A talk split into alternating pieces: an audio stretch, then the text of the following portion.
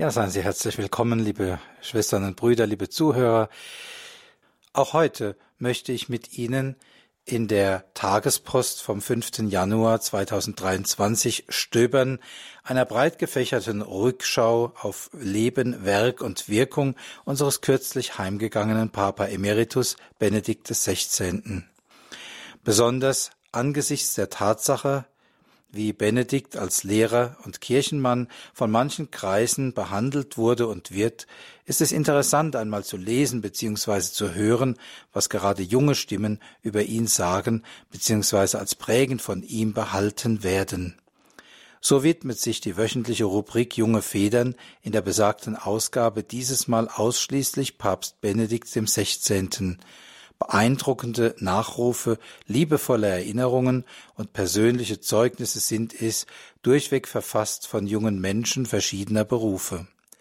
Bei der Lektüre fiel mir auf, dass fast überall als ein verbindendes Element das Stichwort Liebe fällt, als Erfahrung, die die Autoren mit Papst Benedikt verbinden, einer, der erfüllt war von Liebe zu Gott und den Menschen.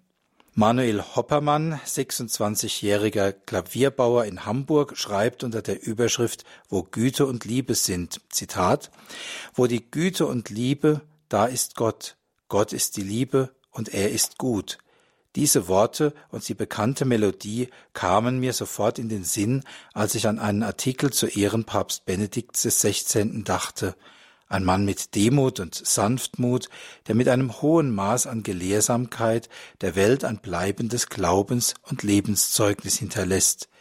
Ihm gebührt ein liebevoller Dank für seinen Dienst in Liebe zu Gott und seiner Kirche. Zitat Ende. Das erste, woran sich dieser junge Mann also erinnert, wenn er etwas zu Papst Benedikt schreiben soll, sind die Stichworte Güte, Liebe, Demut und Sanftmut, während die Gegner Panzerkardinal oder Rottweiler Gottes argwöhnen. Geradezu tragisch, dass offenkundig edle und heilsame Wesenszüge des nunmehr Verstorbenen manche nicht erreichen können, weil sie zuvor schon festgelegt haben, was sie in ihm sehen wollen und was nicht. Das erinnert mich an einen Satz, den ich vor langen Jahren einmal in meiner Studienzeit gehört habe. Er lautet, wenn ich von jemandem das Schlechteste annehme, ist er unfähig, das Beste zu geben. Bei dem jungen Autor ist das anders. Er ist Person und Lehre Benedikts mit Offenheit begegnet. So konnte das Gute, das Gott durch ihn für die Kirche gewirkt hat, sein Herz erreichen. Er erzählt dann weiter, wie ihn vor allem die erste Enzyklika Benedikts Deus Caritas ist, Gott ist die Liebe, geprägt und seine Sicht der Liebe vertieft hat, mit positiven Auswirkungen bis hinein in seine eigene Partnerschaft mit einer Frau.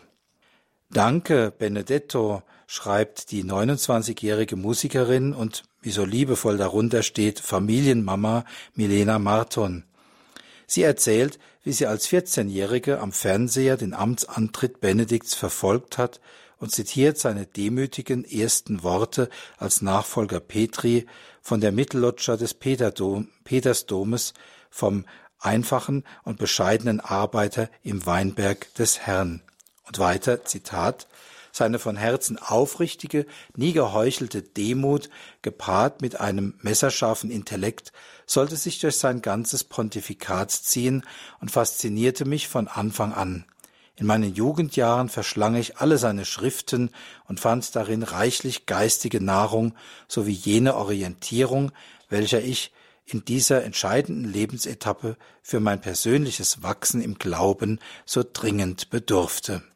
Seine kristallklare Sprache, sein existenzieller Tiefgang und seine und sein entschiedenes Eintreten für die Synthese von Glaube und Vernunft bestärkte mich in meiner jugendlichen, doch ernsthaften Wahrheitssuche und begeisterte mich für die Schönheit unseres Glaubens. Zitat Ende. Das können wir uns wirklich mal überlegen, liebe Zuhörer, was da gerade in der Kirche unseres Landes, dem Heimatland Benedikts immerhin, schon Gelegenheiten versäumt wurden, die Schönheit des Glaubens zu vermitteln, indem man stattdessen grimmige Debatten über die immer gleichen Forderungen und Reizthemen führt, offenkundig völlig an den Zeichen der Zeit vorbei.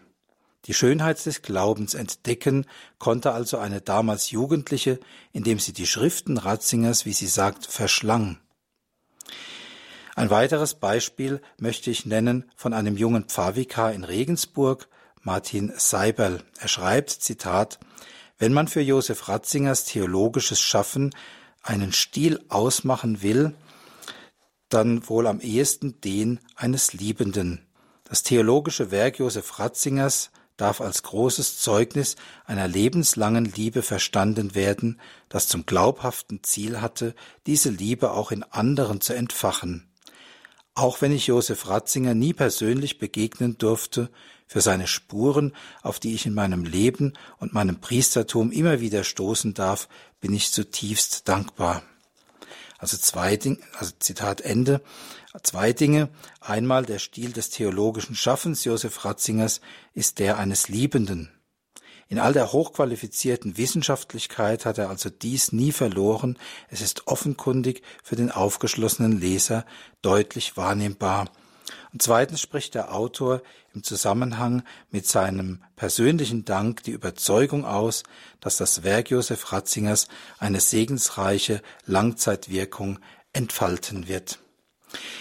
Liebe Zuhörer, es gibt dann noch weitere Zeugnisse in der erwähnten Rubrik. Wenn Sie die Möglichkeit haben, empfehle ich diese zur Lektüre.